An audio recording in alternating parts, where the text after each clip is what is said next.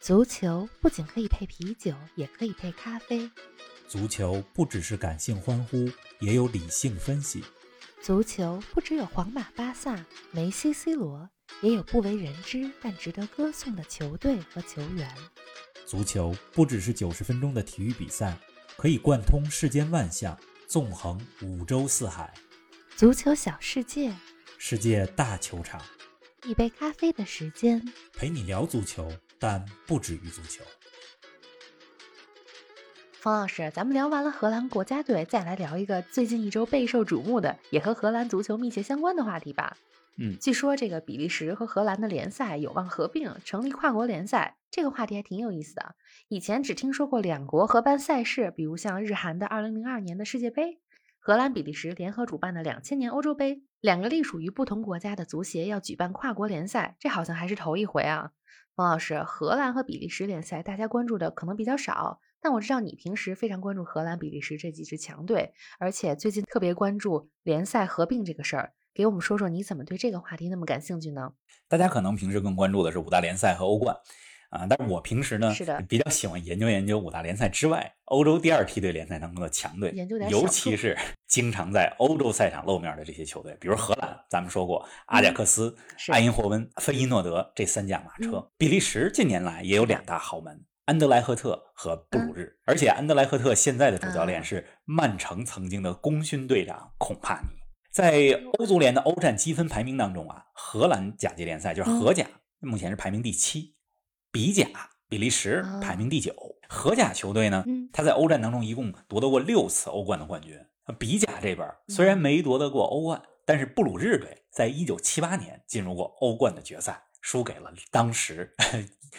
非常强大的利物浦。哦，那也很不错。呃，比甲呢虽然没有荷甲在欧冠当中那么成功，但是别忘了，比利时国家队嗯现在可是国际足联国家队排名第一的球队啊， 所以这两个是国家啊 联赛如果合在一块儿，从竞争力、影响力上来讲，是能达到一加一大于二的效果。你想一下子就有至少五支球队有争冠实力，一旦能合并，说不定哈。还能冲击五大联赛的行列，哟，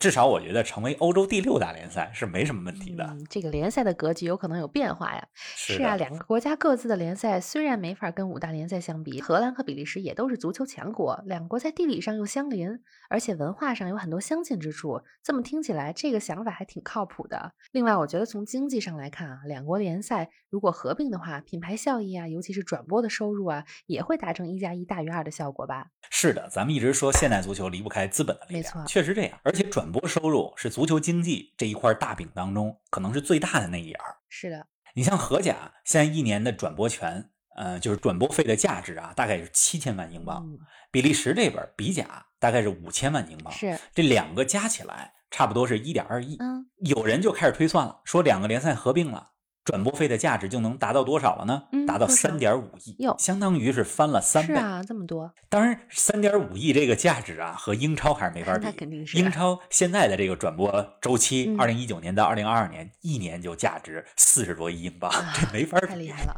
嗯 其他联赛跟英超比，那简直就是相去甚 远。对呃，总之我觉得联赛合并，从经济上、从竞争力上、从品牌价值上，对荷兰和比利时来讲，应该是个双赢的好嗯事。值得期待一下。其实这个事儿很多年前就有讨论了，嗯最近重新受到关注，是因为比利时这边儿挺积极的啊，嗯有了一些实质性的进展。据说前俩礼拜的时候，比利时联赛里边的所有的球队呃投票，所有人都一致同意说，咱们统一合并联赛的这个想法儿对比利啊时有好处，都比较都赞同意同这方案。哎，对那比利时是这样，荷兰这边什么反应呢？荷兰这边是一拍即合呢，还是人家比利时的热脸贴冷屁股了呢？ 荷兰这边还没表态呢嗯，但据说啊，荷兰大多数的俱乐部没有那么热衷是吗？这个合并计划。嗯，主要还是荷兰觉得现状还挺好的，没什么不好。虽然联赛冠军大部分时间都是被阿贾克斯、埃因霍温和菲诺德这三强包揽，嗯但是在疫情之前哈，其实荷甲的上座率，就是现场观众的这个呃上座的情况还是不错的。啊一些小俱乐部，他们只要是赶上对阵传统三强的比赛，嗯那上座率是也还非不常错嗯非常有保障的。对，现在荷甲当中十八支球队，据说合并之后，这十八支球队成了一个联赛，那肯定就是两边得分呗，对吧？对呀现在的计划说，十个球队来自荷兰，八个球队来自比利时，啊那就相当于荷兰在这个顶级联赛当中有八支球队就打不了这对顶级联赛，呀有些小球会可能就有点儿比较担心。对反正比利时这边儿 人家不太担心这个事儿，能不能组成合并联赛，咱还得继续看。嗯，啊，我还是挺希望这事儿能成的。你想想啊，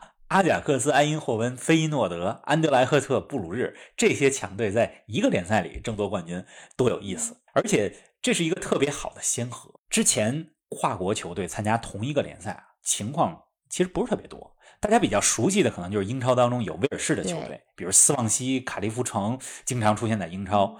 美国的职业大联盟，咱们之前也说过，有三支加拿大球队：是啊蒙特利尔冲击、多伦多、呃温哥华白浪。没错，嗯阿方索·戴维斯就是对温哥华白浪嗯出来的嘛，对吧？但这都不是非常大范围的联赛合并，嗯只能说是一个国家的一些球队去参加另外一个国家的联赛。嗯，可能唯一和合并沾点边儿的是，欧洲中部有一个小国叫列支敦士登，它是一个公国，面积非常小嗯是。那个国家有七支球队都在瑞士联赛里啊、踢球因 为，太是小那是因为了列支敦士登没太错嗯小了，这是一个特例。对，还有一个特别有意思的现象啊，这两天我就在思考，就是说这两年你看大的国际形势、大环境是逆全球化。英国脱欧啊，苏格兰也想对脱英国。之前还有人探讨说，苏格兰球队，比如格拉斯哥流浪者、凯尔特人，是不是能参加英超？现在看来不太可能是。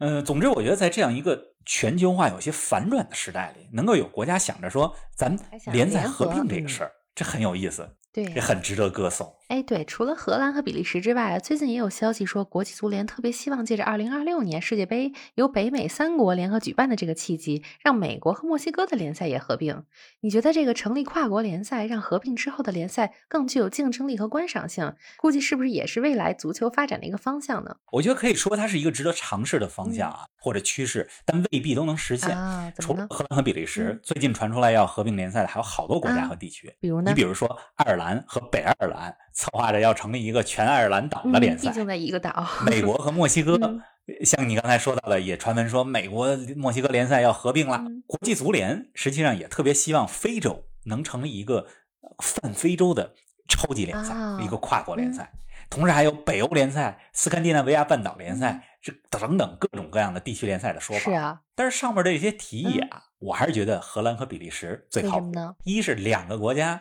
这足球发展水平比较相近，地理上呢也临近，都是地理小嗯对国，呀交通根本不是问是的题。嗯，就算是两个国家相距最远的城市的球队打比赛，可能也就是三四个小时的车程、嗯最多了。是呃，同时呢，这两个国家文化上、做事方式上都非常的接近，嗯对吧？你其他地区都有比较明显的问题，嗯爱尔兰和北爱尔兰这在观念上、政政治治上对长期是势不两立是。咱们之前在去年讲爱尔兰那期节目的时候，也专门讲过、两个国家有，应该说是一个国家和一个地区吧嗯对，有多么不对的。嗯美国和墨西哥，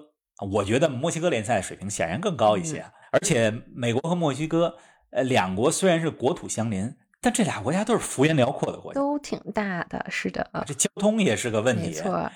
还有就是两国之间的这个边界管控，美墨边界，确实是这一个直是对一个问于题球迷远征客场也非常不就嗯不友好，对吧？嗯，不过两国联赛合并啊，我觉得也要考虑一些技术性的问比题如呢，比如说合并以后的联赛，嗯，欧战席位怎么分配，是，升降级嗯怎么个规则？嗯，按照现在荷兰和比利时联赛合并的这个方案啊，它只是顶级联赛、最高级别联赛合并，在最高级别联赛下边儿，各国还有自己的国内联赛是。的，国内联赛和顶级跨国联赛之间形成升降级关系。嗯我是觉得，只要这两个国家都愿意愿意搞这事儿，技术性问题不难解对决。肯定可以有办法。哎，这个如果荷兰和比利时联赛真的合并了，你看好他们成为欧洲第六大联赛，甚至发展几年之后跻身五大联赛的行列吗？绝对有可能。根据现在欧足联的欧战积分啊，目前排名前五的就是咱们传统意义上经常说到的五大联赛。嗯按顺序说哈，英超、西甲、意甲、德甲和法甲是，这积分特别有啊意，思。怎么呢？它是根据各国球队在欧冠、欧联杯当中过去五年的成绩加权计算出来嗯的，有着非常复杂的一套公式。啊，这个积分和排名决定了未来赛季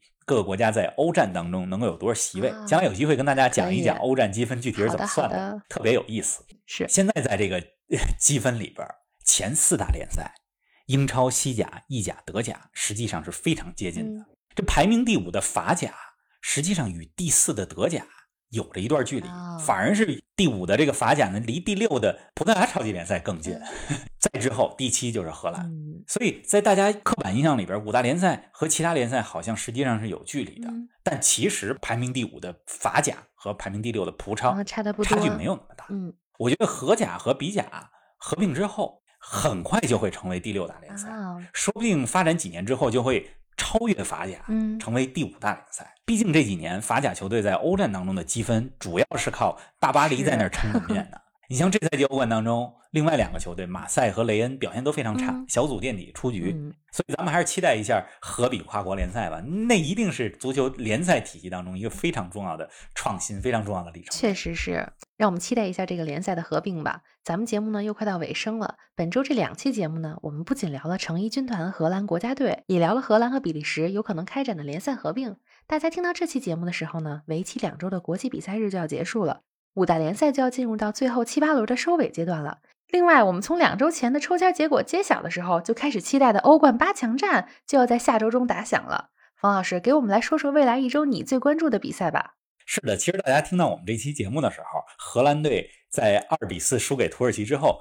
也打了另外两场嗯国际比赛日的比赛。有一场我们已经知道结果了，二比零赢了拉脱维亚。哎，那场比赛其实荷兰队打的也不是很顺。嗯另外一场比赛呢，是在节目播出之前的一天，他们对直布罗陀应该不出大意外也会大比分取胜。啊总之，即使赢了两个弱旅，我觉得荷兰队现在的状态还是非堪忧常非 常堪忧是的。啊、咱们再往前看，未来一周的重要赛事太多了。嗯这周末我就挑三场好啊这三场比赛都是北京时间周六晚上、周日凌晨进嗯行。英超当中，莱斯特城主场对阵曼城。莱斯特这可是在两队第一回合的较量当中，当时去年英超刚开始的时嗯候，莱斯特城客场五比二战胜过曼城是。这场比赛非常值得期待。大家如果想了解他们故事的话，可以回听一下我们专门说前几过期的节目，专门讲过莱斯特城的蓝狐奇迹。没错另外，在德甲当中，这周末也将上演榜首大战，莱比锡红牛主场对阵拜仁。现在这两个队相差四嗯分，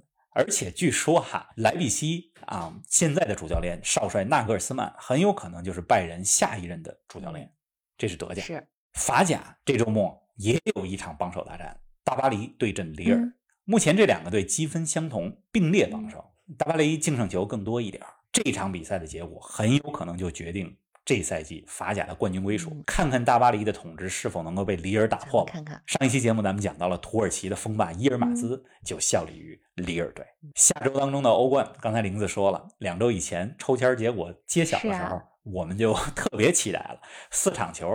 必须都得关注啊。嗯呃首回合我其实最关注的是皇马对利物浦、拜仁对大巴黎这两场比赛。那其实另外两场啊，曼城对多特、波尔图对切尔西也是怎么看选点呢很多。它这个四分之一决赛总有两场是同时进行，所以是一个必须要做的、对啊特别艰难的选择题。下期咱们欧冠特辑，我们很期待，也希望大家都能够在欧冠比赛结束之后来听我们的特辑节目。希望大家下周一定多看几场精彩的比赛，也继续关注我们的足球咖啡馆。咱们下周不见不散。不见不散。